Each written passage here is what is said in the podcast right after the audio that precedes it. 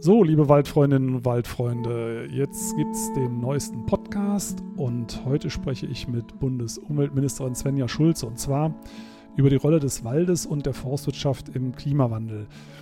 Wundert euch nicht, wenn es gleich nochmal ein Intro gibt von Bundesministerin Schulze, weil das, der Podcast zeitgleich auch beim Bundesumweltministerium erscheint.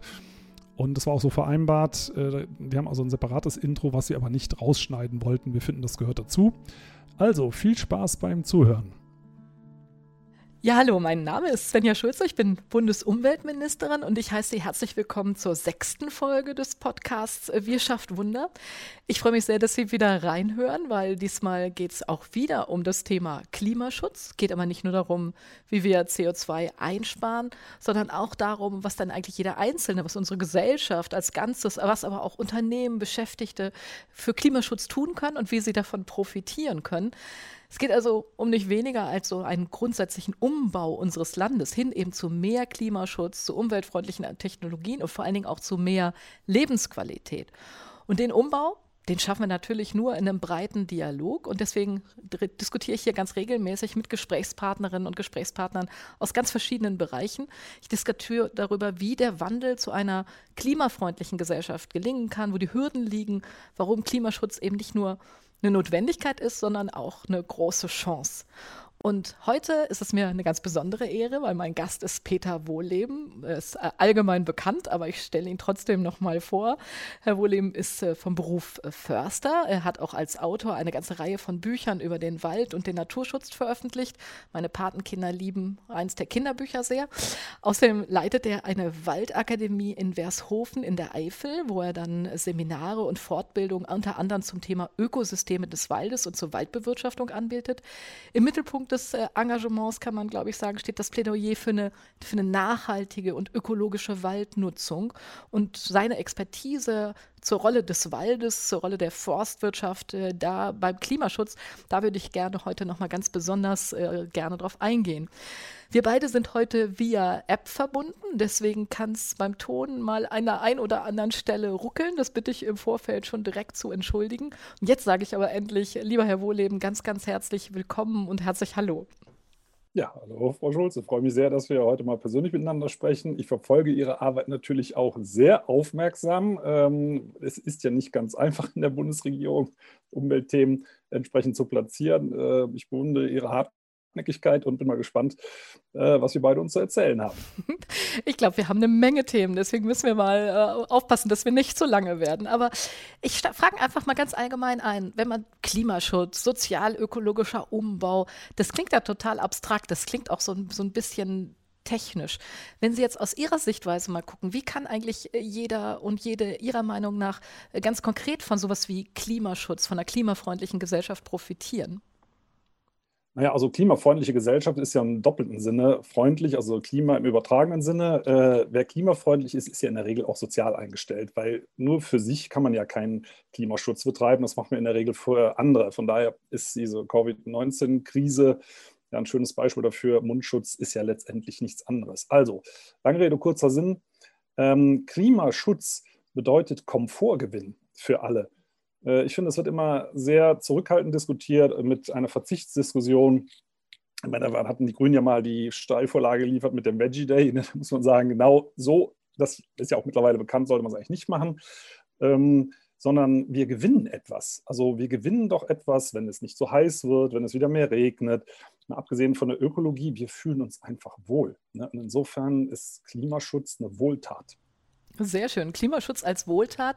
Ich weiß nicht, wie Ihnen das ging, aber ich fand in der äh, Covid-19-Pandemie gerade so zu Beginn hat man Natur noch mal ganz anders wahrgenommen. Man war so froh, dass man raus konnte, Vögel zwitschern, Wälder hören. Und ich habe in der Zeit immer darüber nachgedacht, naja, wir diskutieren so technisch darüber, Wälder, das sind äh, CO2-Senken, äh, so wie Moore, also da wird CO2 äh, gebunden. Aber das ist ja eigentlich viel mehr. Der Wald ist viel mehr als so eine technische Senke für CO2. Wie, wie, sehen Sie die Rolle? Sie haben jetzt schon gesagt, das ist was zum, zum Wohlfühlen, aber wie, wie sehen Sie die Rolle für den Klimaschutz?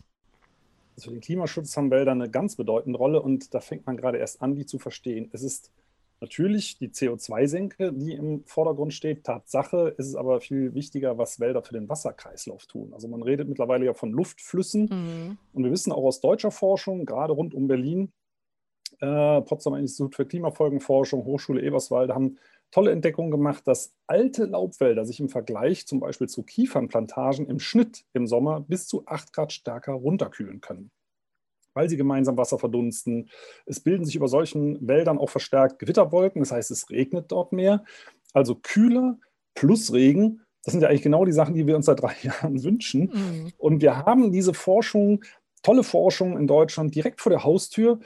Äh, die ist relativ jung, deswegen ähm, hat die noch nicht allzu viel Eingang in die Politik zum Beispiel gefunden, weil momentan steht bei uns viel vom Vordergrund, dass man mit Holz andere Rohstoffe substituiert. Also ich sage mal Kohle, Öl, stattdessen wird Holz verbrannt. Das ist übrigens gerade ähm, aktuell ein handfester Wissenschaftsskandal am Kochen. Von der Öffentlichkeit unbemerkt, weil das sehr äh, unsexy ist in der, äh, in der Lesbarkeit. Da hat das Max-Planck-Institut in Jena eine, einen Bericht rausgegeben, nachdem Bäume abhacken und Verbrennen besser ist als für den Klimaschutz als alten Wald sichern. Und da ist, äh, ja, es ist, Sie runzeln so richtig schon, was können die Zuhörerinnen und Zuhörer jetzt nicht sehen, aber ja. äh, das ist eigentlich laienverständlich, dass das nicht stimmt. Der Punkt ist, da ist ein Rechenfehler drin, ein massiver Rechenfehler. Das kann ja mal passieren, so grob um den Faktor 20. Faktor 20. Und das ist auch in der Wissenschaft schon heftig kritisiert worden. Und anstatt, dass man den Fehler sauber aufarbeitet, springt auf einmal das Thünen-Institut, in Klammern, es gehört zum Landwirtschaftsministerium, sind Sie also nicht Chefin, springt das Thünen-Institut zur Seite und attackiert die Wissenschaftlerinnen und Wissenschaftler, die diese Studie kritisieren, wo er sagt, ähm, also da läuft gerade gewaltig was schief. Und das sind ja die Elfenbeintürme der Wissenschaft, ähm, die für zumindest das Landwirtschaftsministerium in der Forstpolitik sehr wichtig sind da wünsche ich mir einfach eine größere und eine bessere Fehlerkultur, weil wir machen alle Fehler, ich übrigens auch, jeden Tag. Äh, ich weiß auch vieles nicht und da, äh, das müssen wir viel mehr akzeptieren und breiter diskutieren, dass man sagt, wir wissen vieles nicht und wir haben, auch ich als Förster, in der Vergangenheit schwere Fehler gemacht und es geht gar nicht um Schuldzuweisung, es geht ja um Lernen. Ja, und das gehört doch eigentlich zur Wissenschaft auch dazu. Dass man bei Wissenschaft sagt man doch immer, wir wissen den heutigen Stand der Erkenntnisse, aber die Erkenntnisse entwickeln sich weiter. Und das, was Sie gerade äh, betont haben, das finde ich nochmal sehr wichtig. Also Wälder binden nicht nur CO2, sie sind ganz wichtig für die Wasserhaushalte der Region. Und bei uns, wir sagen hier immer, das sind richtige äh, Waldökosysteme. Also es ist eine viel größere Leistung, als nur einfach äh, CO2 zu binden. Das tun sie auch, aber sie versorgen uns auch mit, mit Holz. Äh, sie versorgen, sie sind Lebensraum für Tiere, für Pflanzen, sie sind Rückzugsgebiet für Artenvielfalt. Ähm, sie sind wichtig für uns Menschen, ja nicht nur, weil wir daraus Holz bekommen, sondern weil das ja auch für uns ähm, Erholungspunkt ist, im Wald sein zu können. Also da finde ich, also mir ist das zu reduziert, einfach nur zu sagen, das sind CO2-Binder. Nein, sind sie nicht. Sie haben wirkliche Systemleistungen, wenn man schon in so einer technischen Sprache bleiben will. Ja, und interessanterweise fühlen sich Bäume eben bei ähnlichen Bedingungen wohl wie wir auch. Der Unterschied ist, sie können das Klima lokal, aber auch überregional selber regeln. Das, so weit sind wir noch nicht, vielleicht auch zum Glück, muss man sagen. Äh, wir regeln es ja un, äh, unbewusst bzw. bewusst in die falsche Richtung.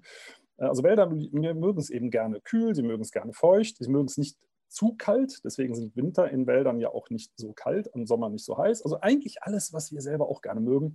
Und Sie haben vollkommen recht, das sind Horte der Artenvielfalt und ich tausche mich gerne mit, mit Wissenschaftlerinnen und Wissenschaftlern zu dem Thema aus. Da ist so unisono die Meinung, so ganz grob, dass 80 bis 90 Prozent aller Arten in deutschen Wäldern noch gar nicht entdeckt sind. Ach, Geschweige denn, dass man noch nicht entdeckt. In nicht. deutschen also, Wäldern, ne? nicht in, in deutschen Wäldern.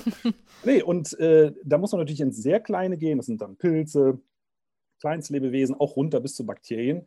Aber diese kleinen Knilche, wir sehen es ja gerade an der äh, Corona-Pandemie, äh, diese kleinen Knilche sind nicht ganz unbedeutend. Und wenn wir 80 bis 90 Prozent aller Arten, das geht wirklich in den sechsstelligen Bereich, also mit Sicherheit weit über 100.000, nicht kennen, dann ist es immer ganz schwer, Stellschrauben zu verändern und dann zu glauben, äh, jetzt wird alles besser. Und das erleben wir halt leider gerade aktuell im Wald. Sehr viel Aktionismus. Ich kann das verstehen. Man will ja jetzt etwas tun, man will helfen. Das ist ja was mhm. ganz Menschliches. Nur man kann nicht helfen. Man kann eigentlich nur äh, sich ein bisschen zurücklehnen, die Natur wieder zurückkommen lassen Und es gibt wunderbare Beispiele in Deutschland auf Waldbrandflächen von 2018, auf Borkenkäfer befallenen Flächen, die Natur das selber regelt, wenn wir sie nur lassen.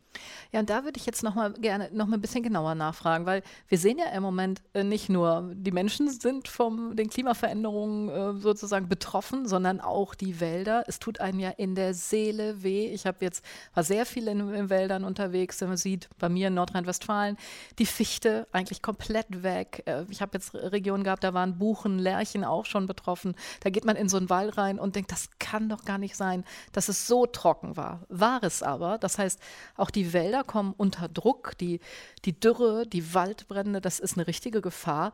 Äh, vor allen Dingen, wenn man weiß, dass ja äh, viele unserer Wälder gar nicht naturnah sind. Ja? Ich habe eine Zahl gesehen, 64 Prozent der Wälder sind gar nicht naturnah, sind also dann umso gefährdeter, weil sie eben Monokulturen sind oder äh, weil, weil sie sonst eben unter Druck sind. Was kann man eigentlich tun? Sie haben jetzt gesagt, den, den Wald groß und alt werden lassen und der regelt das schon selber. Aber Sie haben ja schon auch gesagt, wir, wir müssen ja auch was tun, um Wälder zu erhalten, ähm, zu, zu schauen, wie das wieder nach vorne geht. Was ist da Ihr Tipp als Förster?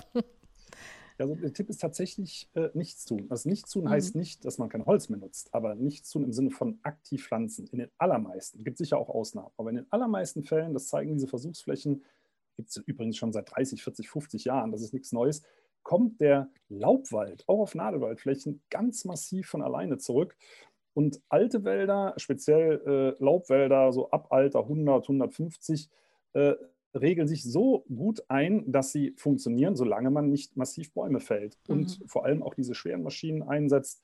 Äh, es gibt aktuelle Forschung, dass unsere heimischen Laubbäume überwiegend den Winterniederschlag nutzen im Sommer. Also es sind gar nicht so sehr die Sommerniederschläge entscheidend, sondern die Winterniederschläge. Der Punkt ist, Dazu muss der Boden locker sein und viel Wasser speichern können. Und wenn wir mit Maschinen reinfahren, quetschen wir den so zusammen, dass das bis auf 5% nur zurückgeht, das Wasserspeichervermögen.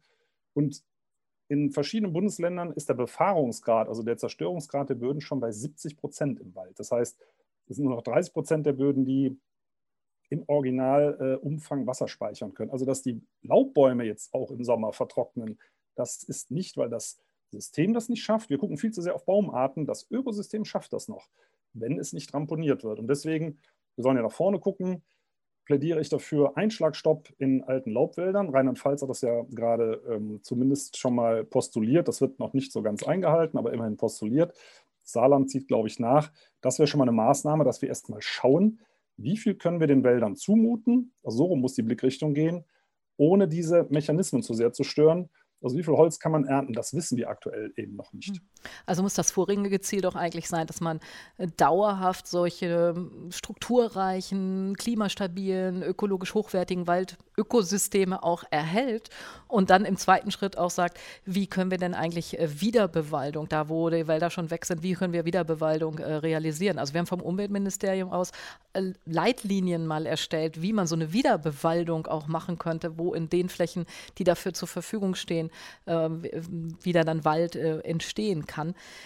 Was mir aber wichtig ist, da wüsste ich auch gerne nochmal Ihre Einschätzung. Ich glaube, wir brauchen auch Flächen in den Wäldern, die einfach nicht genutzt werden, wo Wildnis ähm, in unserem ähm, Sinne dann eben hier ähm, entsteht. Also mein Plädoyer ist eigentlich mehr Wildnis im Wald zu wagen, weil nur dann können wir doch auch Erfahrungen sammeln, was schafft die Natur eigentlich selber. Also wenn wir da immer reinfunken, wissen wir ja nicht, wie würden sich Wälder eigentlich entwickeln, wenn wir nichts tun. Ich weiß, das ist unheimlich schwer auszuhalten. Ich weiß nicht, wie schwer das für einen Förster ist, aber eigentlich denken Sie doch in, in langen Zyklen.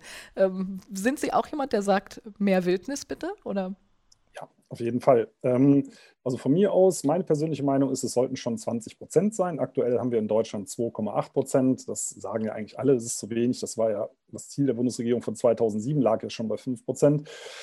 Ähm, also 20 Prozent sollten es schon sein, alleine auch wegen der internationalen Glaubwürdigkeit. Ähm, und auf der anderen Seite sind solche Wälder ja nicht ungenutzt. Äh, das ist, ich fand das ganz interessant, Ihre Bemerkung, weil das ist ein Reflex. Das hat, übernimmt man so aus der Forstwirtschaft, dass diese Wälder nicht genutzt werden. Dort wird bloß kein Holz eingeschlagen. Nutzen können Sie ja für, zum Spazierengehen, zum Entspannen, um Abenteuer zu erleben. Ich bin übrigens auch ein Freund von äh, der Betretbarkeit von Schutzgebieten, weil mhm. der laufende Mensch macht wirklich im Vergleich zur Motorsäge oder zur Vollerntemaschine nur marginalste Kleinschäden. Das kann man tolerieren, um eine Verbundenheit zu fördern. Also ich bin absolut dafür, lieber mal irgendeine Kleinigkeit umtreten, als keine Naturerfahrung sammeln und dafür einfach eine größere Fläche zur Verfügung zu stellen.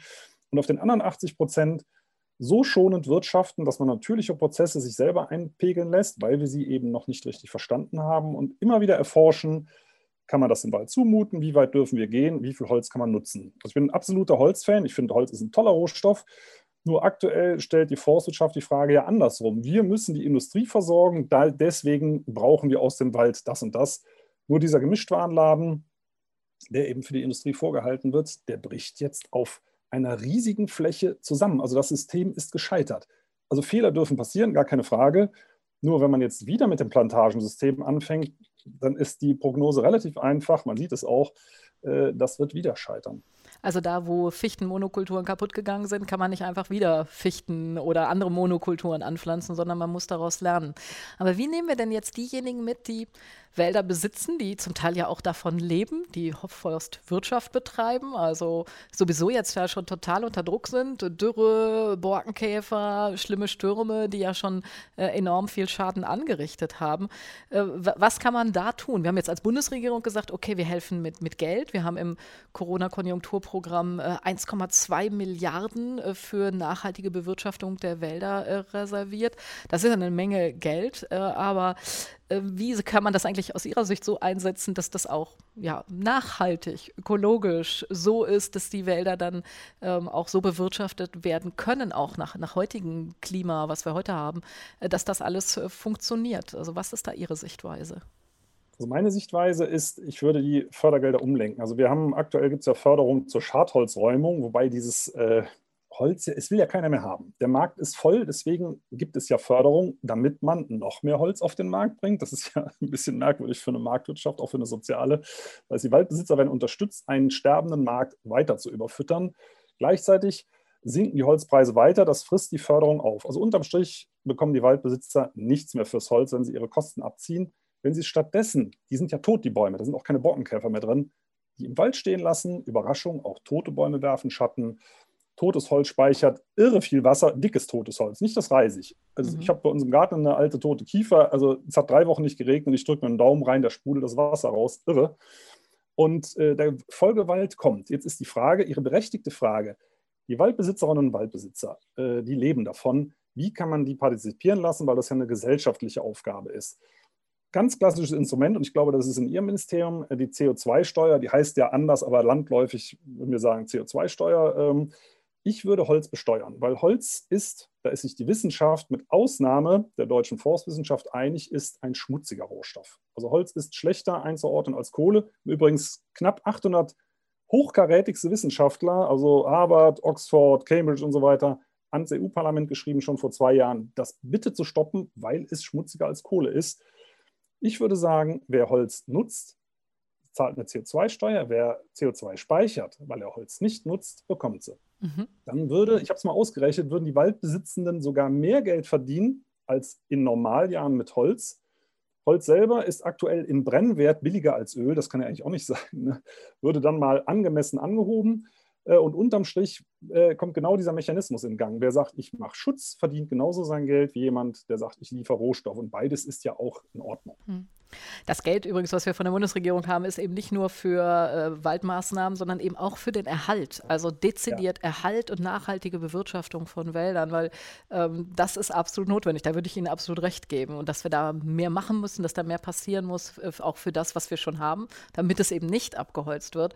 Ähm, ja, ich, ich sage immer, Bäume müssen groß und alt werden können. Genau. Äh, dann speichern sie CO2. Sonst, äh, wenn wir sie verbrennen, ist es vorbei mit dem CO2-Speicher. Ja. Ja. Übrigens, die äh, Holzindustrie Industrie, die das meiste Geld bezahlt für Bäume, die Furnierindustrie, die sagt, wir wollen genau das. Ja. Sie haben Interesse an einer hochökologischen Waldwirtschaft äh, und einem Hochlohnland möchte man ja hochwertige Waren erzeugen. Also Furnier, das ist für alle, die es nicht kennen, diese hauchdünnen Holzplättchen, die dann äh, Platten, die auf Billigmöbel, kann man mal sagen, aufgeklebt werden und die aufwerten. Ne? Und diese Stämme, aus denen man das sägen kann, die kosten ungefähr das Zehnfache bis 20-fache vom normalen Baumstamm. Dazu muss das Holz aber sehr, sehr, also der Baum sehr, sehr alt werden, sehr, sehr dick werden, unter Urwaldbedingungen aufwachsen. Und genau das fordert dieser Furnierverband, der sagt, die deutschen Wälder liefern immer weniger, die sind quasi ausgeplündert. Und die finden ihre wertvolle Ware eigentlich in den Ökobetrieben. Die können zuverlässig liefern. Und das ist exakt das, was die Natur ja auch will. Sehr, sehr alte Bäume, äh, eine Langlebigkeit. Alte Bäume lagern besonders viel CO2 ein, auch nicht nur in Summe, sondern im laufenden Betrieb sozusagen. Also da kann man mehrere Fliegen mit einer Klappe schlagen. Und auch da sind wir wieder in einem Bereich, selbst wenn da die CO2-Steuer drauf käme, das macht bei so hochwertigen Produkten praktisch nichts aus im Preis. Mhm. Sehr interessant. Jetzt haben wir über die Wirtschaftsseite gesprochen. Wie ist das eigentlich bei den Verbraucherinnen und Verbrauchern? Sie machen ja ganz viel Bildungsarbeit, habe ich ja eben schon erzählt. Und mir begegnen ganz oft Leute, die sagen, ja, aber das sieht hier so unordentlich aus im Wald. Und ich muss immer erklären, warum ähm, unordentlich super ist, weil Totholz für Insektenklasse ist. Äh, wir also auch ähm, Unordnung, scheinbare, es ist ja gar keine Unordnung, es ist halt Natur. Warum wir Natur im Wald brauchen. Was, was begegnet Ihnen eigentlich in Ihrer Bildungsarbeit und was können eigentlich Verbraucherinnen und Verbraucher auch, auch selber tun? Was, was äh, vermitteln Sie da? Also in meiner Bildungsarbeit begegnet mir das mit der Unordnung relativ selten, weil diese extreme Unordnung, die hat man in frisch durchforsteten Beständen. Also wenn äh, sehr viel ich sag mal, Holzabfall und nur noch Äste liegen bleiben. Aber in einem äh, wirklich alten Waldreservat, da haben Sie mal einen alten, vermoderten Stamm. Ansonsten können Sie da sehr, sehr gut durchlaufen. Übrigens kann man auch mal einen Rückgriff auf die alten Römer nehmen. Als sie durch Germanien gezogen sind mit Legionen, ne, so Stichwort Varusschlacht, sind die durch germanische Urwälder gezogen. Das können sie nicht mit 16.000 Leuten, ähm, so in der Größenordnung, wenn da alles wie Kraut und Rüben ist. Also äh, intakte alte Wälder, da können sie sehr, sehr gut durchlaufen. Was der Einzelne und die Einzelne tun kann, ist relativ einfach. Es ist wie überall, weniger ist mehr. Ich sage mal, äh, sehr schöner, einfache Möglichkeit, äh, da auszusteigen, äh, ist ähm, aus den Werbeprospekten. Ne, also allein davon werden zig Millionen Bäume jedes Jahr gefällt in Deutschland. Da reicht ein kleiner Aufkleber heutzutage. Werbetreibende kann ich alles verstehen. Das geht heutzutage per App oder Internet, wie auch immer. Oder eben in Zeitschriften reingedruckt, aber nicht mehr in diesen Hauswurfsendungen, die die meisten Leute gar nicht haben wollen. Dann gibt es eine ökologische Suchmaschine. Ich darf den Namen mal sagen, weil die gemeinnützig sind, Ecosia. Hat das äh, Bundesumweltministerium gefördert, deswegen äh, kann ah, beide okay, dann darf ich ja doppelt sagen. Wow, das finde ich natürlich ganz toll, weil die machen das super transparent auf ihrer ja. Seite, auch jeden Monat, wo gehen die Gehälter hin, was bleibt übrig und so weiter. Dann kennen sie das bestens, äh, kann man genauso gut mitsuchen, kostet quasi nichts und ich glaube pro aktuell, weiß nicht, 45 Klicks oder Suchanfragen wird ein Baum gepflanzt und die zählen nur Bäume, die nach drei Jahren noch stehen. Also das ist wirklich super seriös. Äh, das übliche Jute statt Plastik hieß es früher. Aktuell steigen viele Verbraucherinnen und Verbraucher auf Papiertüten um. Ganz schlechte Idee. Äh, Impact für die Umwelt ist viel größer, die verrotten besser. Okay, das ist der einzige Pluspunkt, alles andere ist schlecht. Hatten wir alles schon mal, gar keine Frage. Heute würde man nicht Jute, sondern Baumwolltasche nehmen, wahrscheinlich, weil es weniger kratzt, äh, wie auch immer. also, wir haben das alles schon mal gehabt und das sind alles Dinge, die tun nicht weh. Und ich sage mal, gerade im Neubaubereich, wir haben gerade die Waldakademie neu gebaut, das ist ein Passivhaus, das ist mit Luft-Luftwärmepumpe betrieben über eine Solaranlage. Da kommt überhaupt kein CO2 mehr raus. Und das Schöne ist, man kann im Sommer, das kommt ja im Rahmen des Klimawandels leider immer häufiger vor, auch kühlen. Ne? Äh, mit kühlen mittags, wenn ein Teil der Solarenergie sowieso gekappt wird, ne, durch diese Kappungsregelung, dann kühlen wir das Gebäude damit. Das ist das, was ich meine. Umweltschutz tut nicht weh, Klimaschutz tut nicht weh, das kann sehr angenehm sein, in dem Fall im wahrsten Sinne des Wortes. Naja, und wer Produkte aus Holz kauft, der kann ja einfach auch darauf achten, was es schon an Zertifizierungssystemen und Zertifikaten gibt. Also es gibt FSC, es gibt Naturland, es gibt PEFC. Also da gibt es auch Siegel, wo man sich sicher sein kann, äh, dass das eben kein Holz was ist, was irgendwo ähm, in den Truppen eingeschlagen wurde. Ja? Man muss ähm, aufpassen, ja. ja. Genau, also sind wir, gerade die äh, beiden letztgenannten, PFC und FSC, äh, sind sehr, sehr in der Kritik, dass ja. die ähm, Waldvernichtung auch noch beschleunigen. Der Ansatz ist gut, gut gemeint, aber die müssten sich dringend massiv weiterentwickeln. Äh, das ist ein Anfang, aber da muss jetzt mehr kommen, weil ansonsten kann es sogar sein, gibt es auch Studien schon, dass dadurch die Waldzerstörung sogar beschleunigt wird, weil die Menschen denken, ach, das kann ich ja guten Wissens nehmen und verbrauchen dann mehr davon. Also es ist wie überall, es, man muss, muss es schon reduzieren und wie Sie richtig sagen, hochqualitative Sachen, die man lange hat und dann kann man das Holz auch genießen. Genau. Und am besten aus, äh, aus ökologisch hochwertig zertifizierter Forst, genau. Forstwirtschaft. Dann genau. weiß man auch ganz sicher, äh, was man davon hat. Und am besten ist es eigentlich äh, gar nichts Neues kaufen, sondern zu gucken, was äh, man recyceln kann und was aus alten Sachen passi passieren ja. kann. Da ist, da ist auch viel, viel möglich. Jetzt haben wir ganz viele Facetten gestreift ähm, und die Zeit rennt. Deswegen würde ich gerne nochmal von Ihnen wissen. Sie, Sie, haben jetzt ja ganz viel mit äh, Waldwirtschaft zu tun. Sie sehen viele Menschen, Sie sind auch äh, im, im, Social Media sehr, sehr aktiv. Äh, wenn Sie sehen, so ein paar Weichen sind jetzt gestellt. Vieles ist noch Zukunftsmusik, haben wir auch gerade darüber gesprochen, was man alles noch, noch tun muss und wie viel noch zu tun ist. So als Typ, sind Sie eher jemand, der jetzt sagt, ich bin optimistisch, wir schaffen das? Also dieser ganze soziale, ökologische Umbau, den wir brauchen jetzt äh, mit Blick auf den Klimaschutz, um das Land klimafreundlicher zu machen? Oder sagen Sie eher, oh Mann, ich bin da skeptisch, ob wir das alles noch hinkriegen? Also ich bin da sehr optimistisch. Also erstmal in Bezug auf die Natur. Natur ist ein Prozess und der funktioniert, das sieht man überall, wo man sie zulässt, sehr, sehr gut. Können Sie übrigens, falls Sie einen Rasen zu Hause haben, gerne überprüfen. Mähen Sie den mal ein Jahr nicht, dann stehen da überall kleine Bäume. Also der Wald kommt sofort zurück, wenn er darf. Ne? Also das funktioniert. Da mache ich mir keine Sorgen. Und politisch muss man ja sagen, es, ist, es gibt ja gar keinen echten Erkenntnisgewinn mehr. Man hat das. Äh, es ist auch zwischen den Parteien, also zwischen den meisten Parteien, sagen wir mal, klar, äh, da, das, da muss jetzt was passieren. Ich fand das, äh, jetzt, wenn wir den Namen mal ins Spiel bringen, von Herrn Altmaier wirklich fast schon drollig, dass er jetzt, wo der Kohleausstieg doch etwas weniger, wenig ambitioniert unterschrieben wurde, jetzt auf einmal aufs Gas drückt. Und das war vielleicht der Kommunalwahl in Nordrhein-Westfalen geschuldet, das kann sein. Aber äh, trotzdem, alleine, dass solche Mittel jetzt genutzt werden, um, um Konkurrenzvorteile zu haben, ist ja ein positives Zeichen. Es wird ja keiner damit, neue Industriestandorte zu erschließen, äh, noch mehr zu verbrennen. Nein, es geht immer jetzt andersrum. Die Frage ist nur, wie schnell. Wie schnell und wie ernsthaft. Und klar, da, wir sind uns alle einig, das muss schneller gehen. Es, die, die Technologien, die stehen ja schon in der Haustür. Da wird er auch weiterentwickelt. Also ich bin sehr, sehr optimistisch, dass wir das hinbekommen. Und wenn das eben noch fünf Jahre dauert, bis das richtig in Schwung kommt, das nennt sich Demokratie. Das ist langsam. Ne? Man muss sagen, ich bin froh, dass wir in Deutschland leben. Wir schauen in die USA. Wir können aber auch in der EU rumschauen, nach Ungarn. Äh, wenn wir in, in, in anderen Ländern umschauen, dann muss ich sagen, okay, dann ist das so, dann dauert das eben ein, zwei, drei Jahre länger, aber wir machen das weitestgehend im Konsens und das ist eben wichtig.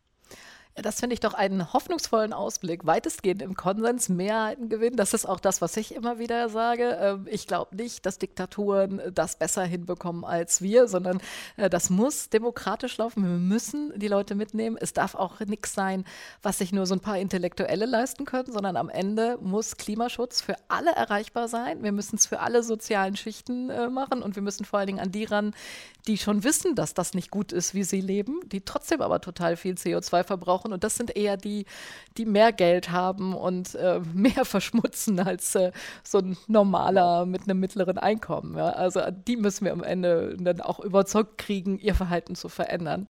Also ist noch eine Menge zu tun, aber wir sind, ich glaube, wir sind beide eher die optimistischen Typen. Ja, Deswegen. Sage ich nochmal ganz, ganz herzlich Dankeschön für das Gespräch. Es war jetzt sehr schwer, sich auf eine halbe Stunde zu beschränken. Ich glaube, wir hätten noch für viele weitere Stunden hier äh, Stoff, über was wir reden könnten. Aber ähm, Sie haben auch noch viele Möglichkeiten, mit uns beiden in Kontakt zu treten. Deswegen sage ich erstmal vielen Dank. Vielen Dank äh, an Sie und äh, vielen Dank auch an diejenigen, die uns zuhören. Ich bin ganz gespannt auf die, die Rückmeldungen. Da freuen wir uns, glaube ich, beide drüber. Über Social-Media-Kanäle, Fragen, Anregungen, Feedback. Ähm, das äh, nehmen wir beide äh, gerne entgegen und nochmal ganz, ganz herzlich äh, Dankeschön ähm, an Sie und ähm, ich hoffe, wir hören uns bald wieder. Vielen Dank an Peter Wohlleben. Vielen Dank, Frau Schulze. Freut mich auch sehr, dass wir uns mal ausgetauscht haben und gerne wieder bei Gelegenheit. Bis zum nächsten Mal. Tschüss. Bis zum nächsten Mal. Tschüss.